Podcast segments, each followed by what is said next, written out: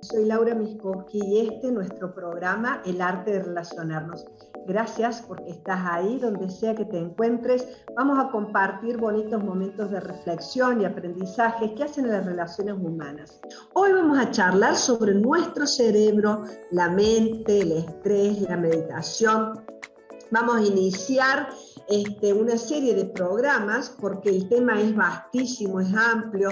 Quiero dártelo sin ser clases académicas en profundidad científica, pero sí quiero darte algunos, alguna información, porque cuando la mente recibe el alimento de la información y logra entender de qué viene, es mucho más fácil hacer estos cambios que estamos queriendo tener en nuestra vida para hacerla más saludable. Bueno, el sistema nervioso autónomo, te cuento, regula las acciones inconscientes del cuerpo que llevan a cabo todos los órganos internos. Su trabajo es responder a las amenazas externas siempre que surjan y en el curso normal va a ser monitorear continuamente los parámetros internos de tu cuerpo, hacer ajuste, mío también, eh, de todos los cuerpos, hacer un ajuste y mantenerlos dentro de cierto rango óptimo.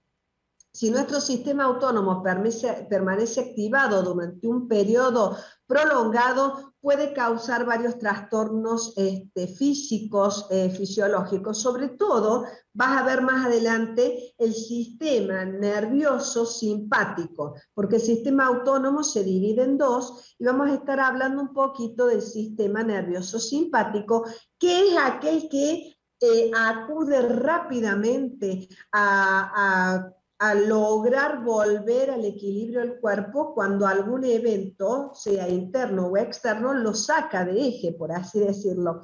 El tema es que el sistema nervioso simpático, cuando permanece eh, activado durante un periodo prolongado, puede causar trastornos físicos, fisiológicos, emocionales, crear estragos en nuestra vida. Yo creo que todos tenemos algún registro de esto que llamamos estrés.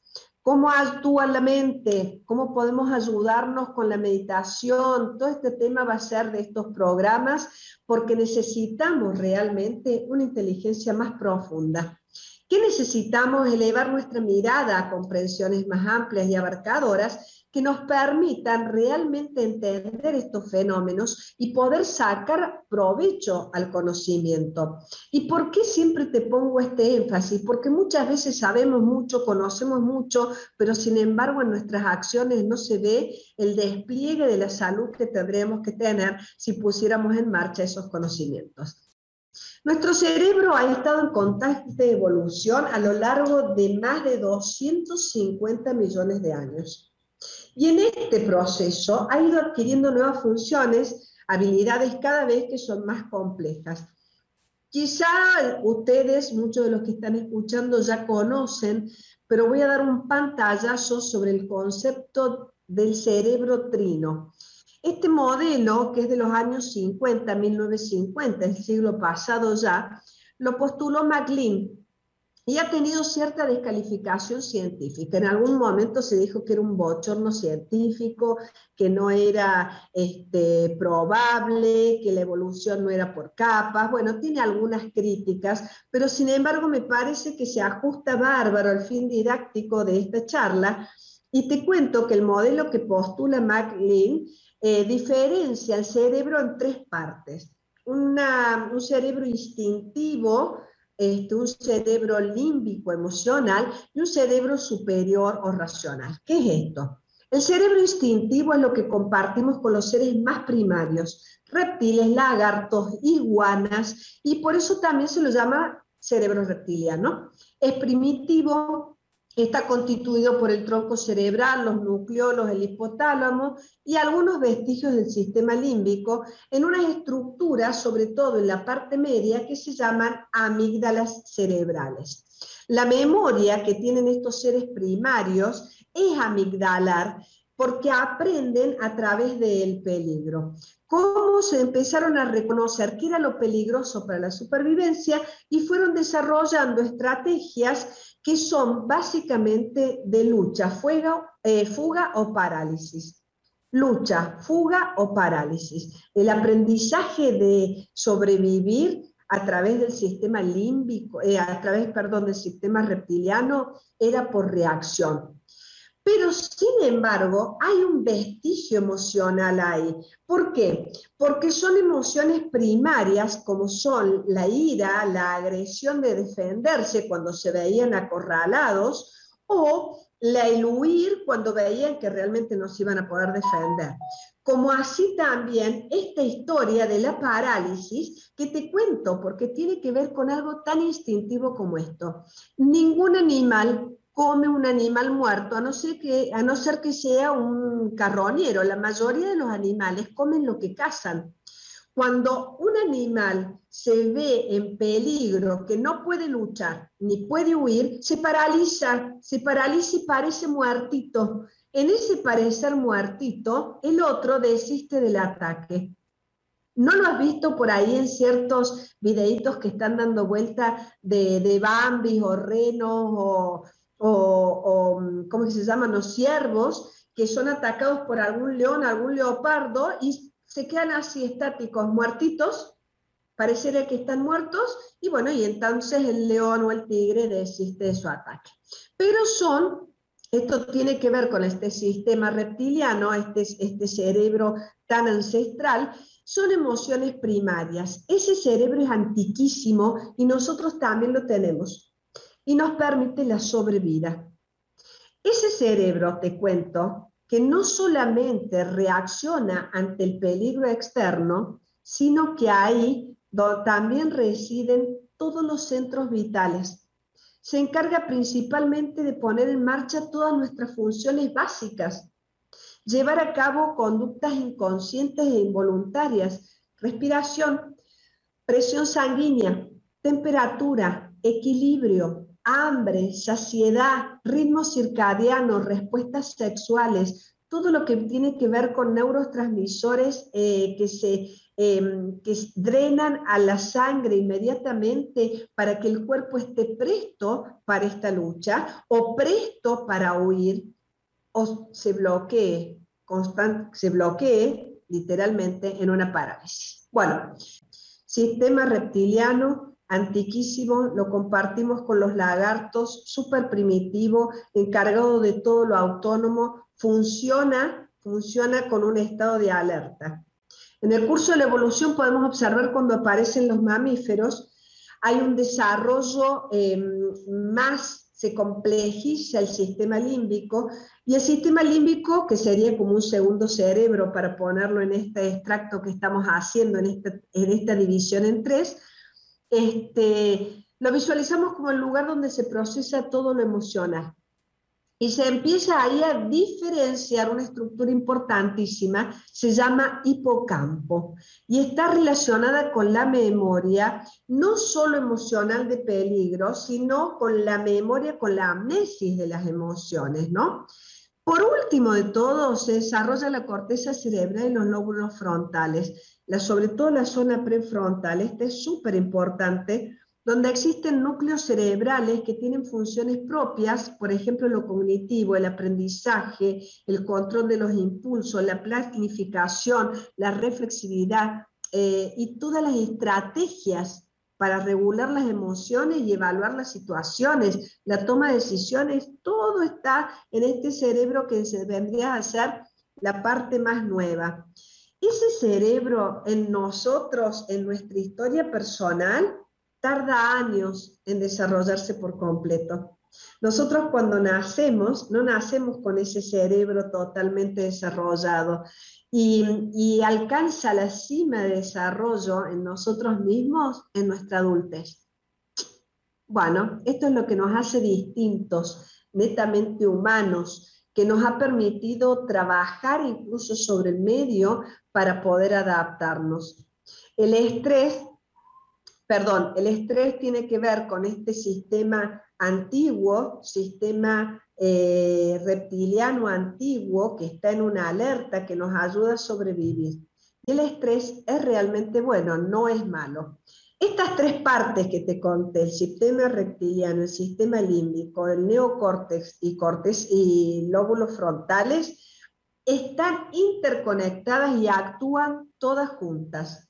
Pero quiero reflexionemos sobre todo sobre aquello que es automático y no consciente, porque desde ahí es desde donde nace el estrés y donde nace el distrés.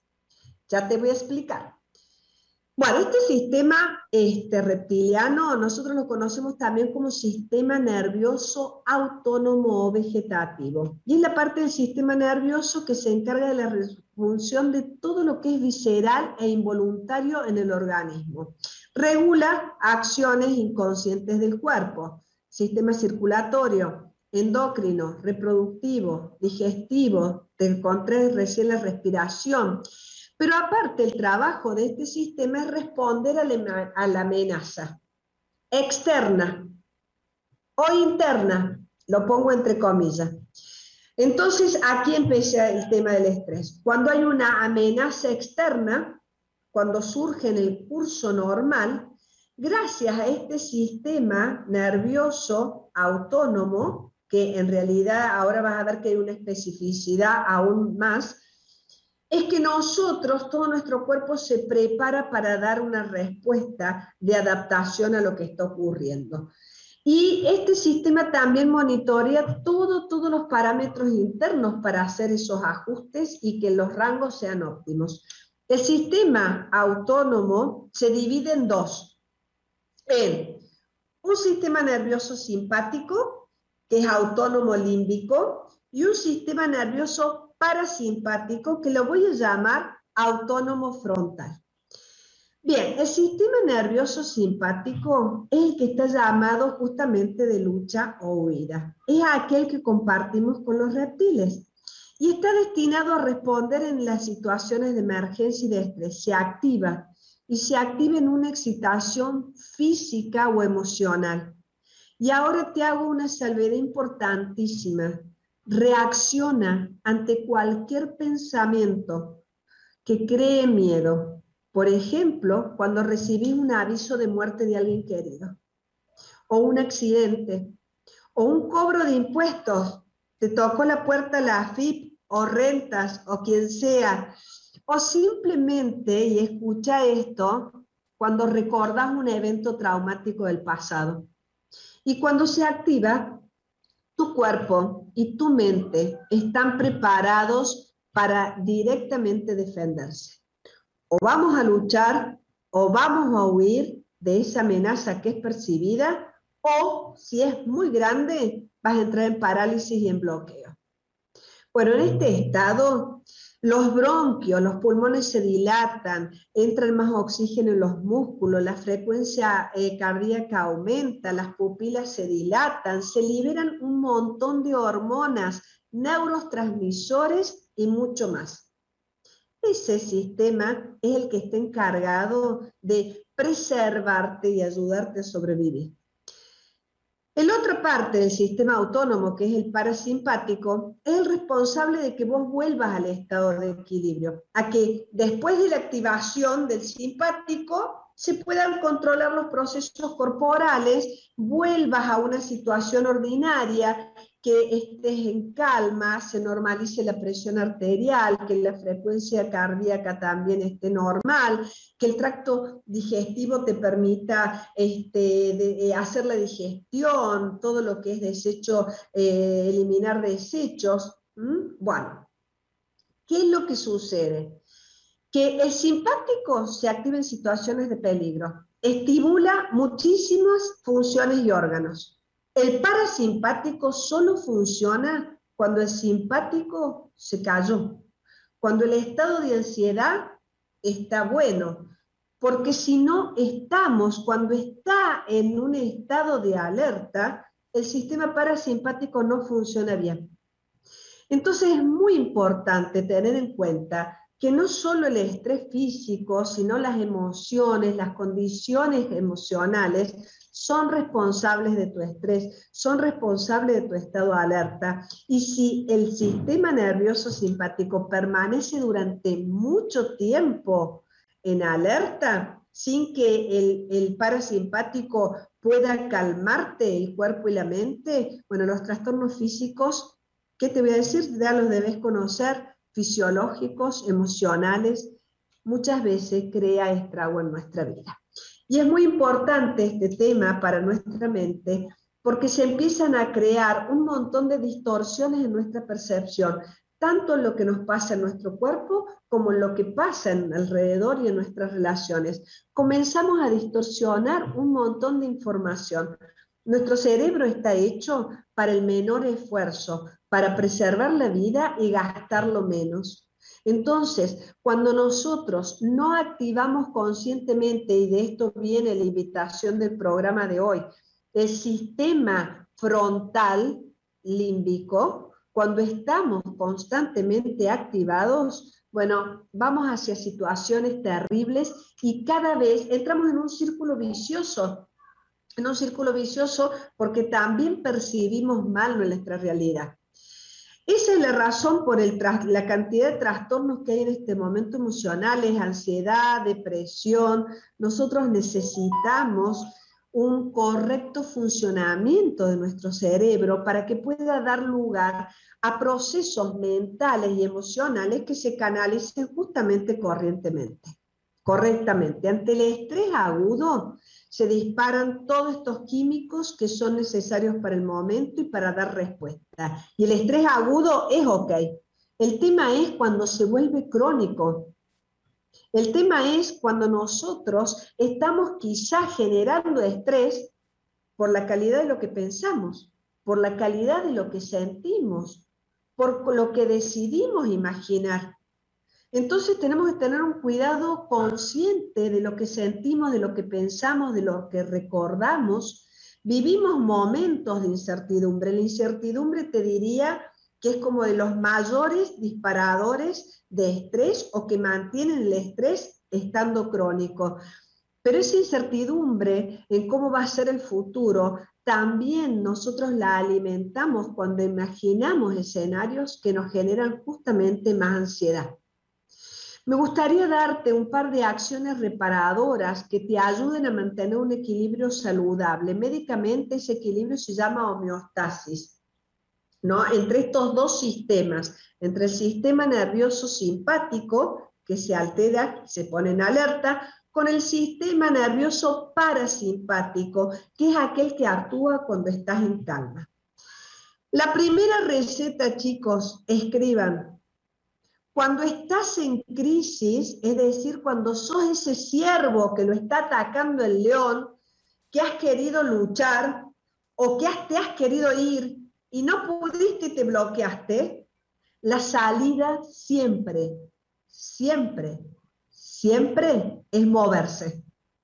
El movimiento te va a permitir gastar todos los químicos que el sistema nervioso liberó a fin de que tu cuerpo se ajustara al momento. El movimiento hace que quemes la adrenalina que tenés de más en la sangre, todos los corticoides que se han liberado, te sirve para descargar la emoción, como así también la energía. Cuando pases una situación de estrés agudo, corre, salta, baila, grita, un buen grito puede salvar tu vida, créemelo.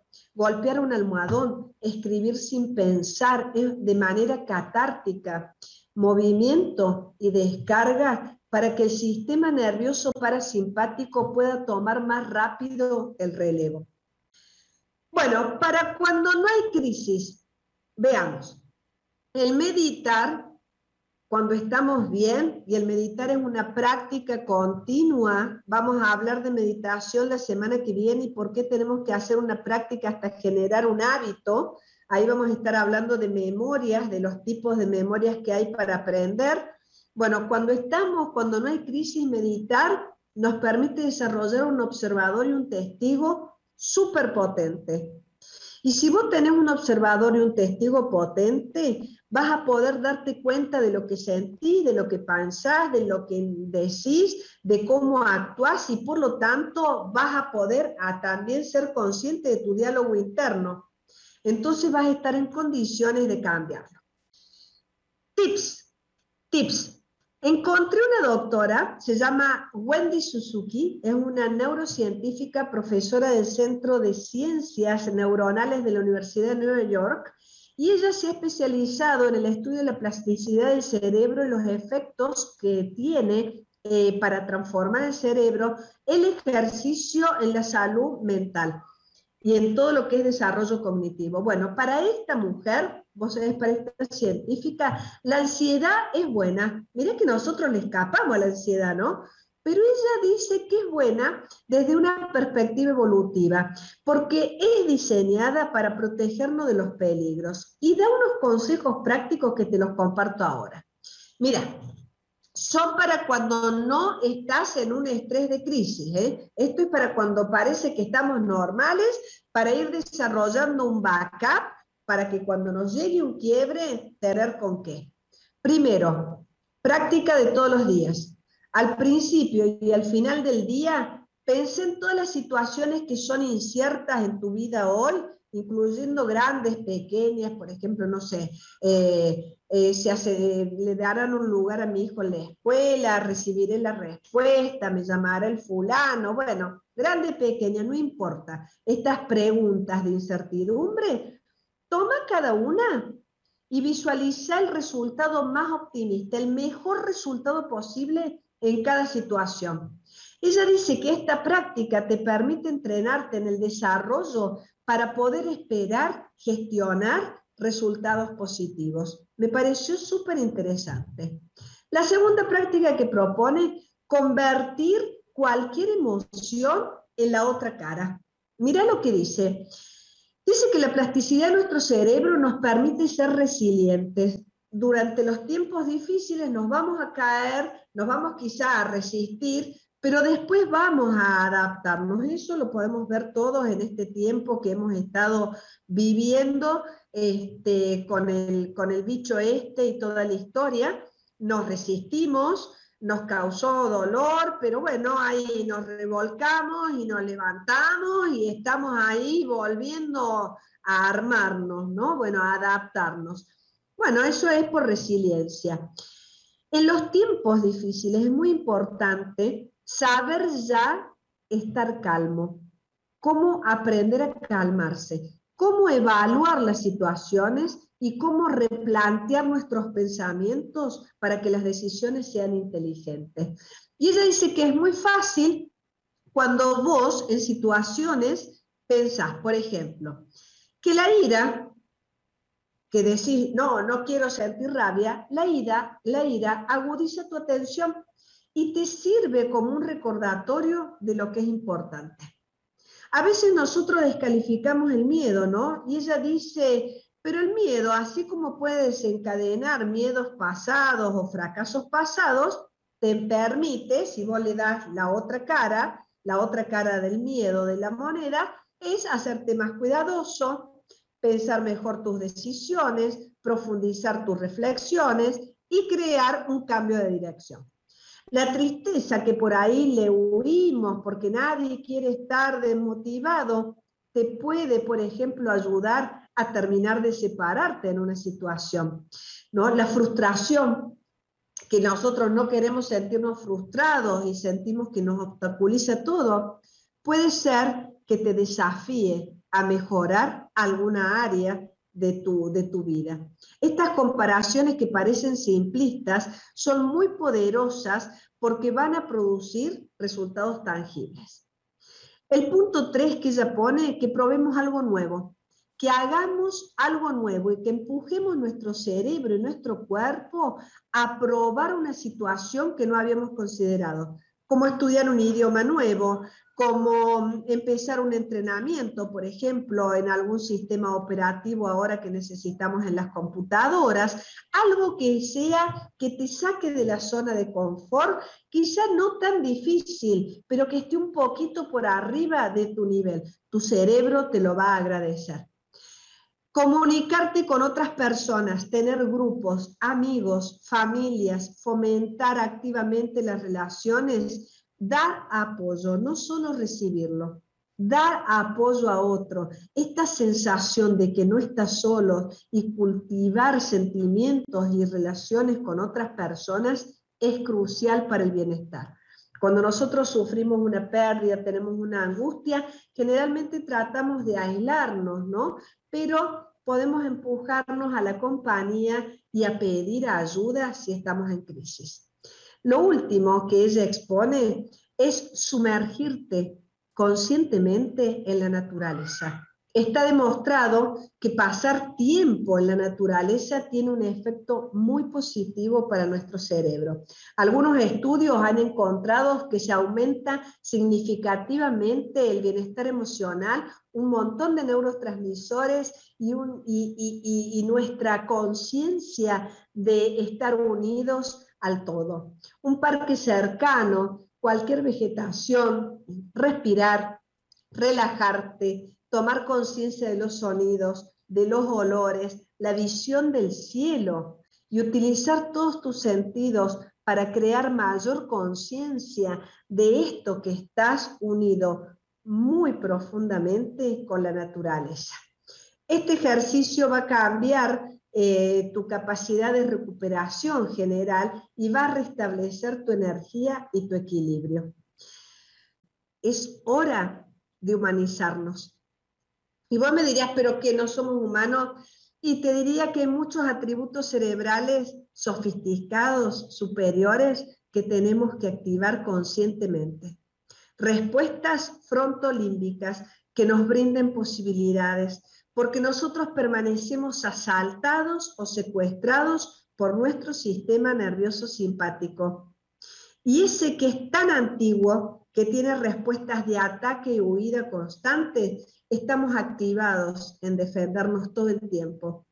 Quizá ni siquiera recordemos cuál fue el, el evento primero que dio puntapié a este estrés de crónico, a este partido de estrés crónico, ni qué decirte el estrés psicosocial en el que estamos inversos. Vivimos en un estrés psicosocial que más que nunca nos está pidiendo que realmente paremos la pelota paremos la pelota un poco, nos bajemos del tren y volvemos a encontrar calma. Pero debemos recordar que tenemos todos estos atributos en nuestro cerebro y que con nuestra posibilidad de ser conscientes, de salir de lo estrecho de mi mente de mente, elevar mi nivel de mí mismo, de mi conciencia y con el que me relaciono con la, con la realidad, es quizá el mayor desafío de este momento. Te dejo algo que escribí hace mucho tiempo y lo tengo acá, lo acabo de encontrar, que dice así, nos guste o no nos guste, los seres humanos estamos inevitablemente entrelazados unos con otros, entrelazados y entramados. Somos una red interconectada de pensamientos, sentimientos y acciones. Y lo que hacemos, aunque no lo creamos, o lo neguemos, afecta a los demás. Krishnamurti decía, usted es el mundo y viceversa. La tarea, la invitación que quiero dejarte es que veas que muchas veces nos relacionamos por nuestra historia personal, familiar o cultural y desde este lugar restringido vivimos una distorsión personal que no nos posibilita un buen intercambio o un intercambio fluido y saludable con el otro. La propuesta que tengo no es de sanación, sino de un crecimiento interno a través de una educación. Que saquemos a la luz el ser que somos y la expansión de conciencia para el mundo que viene. Quizá estamos viviendo los últimos tiempos para hacer un nuevo mundo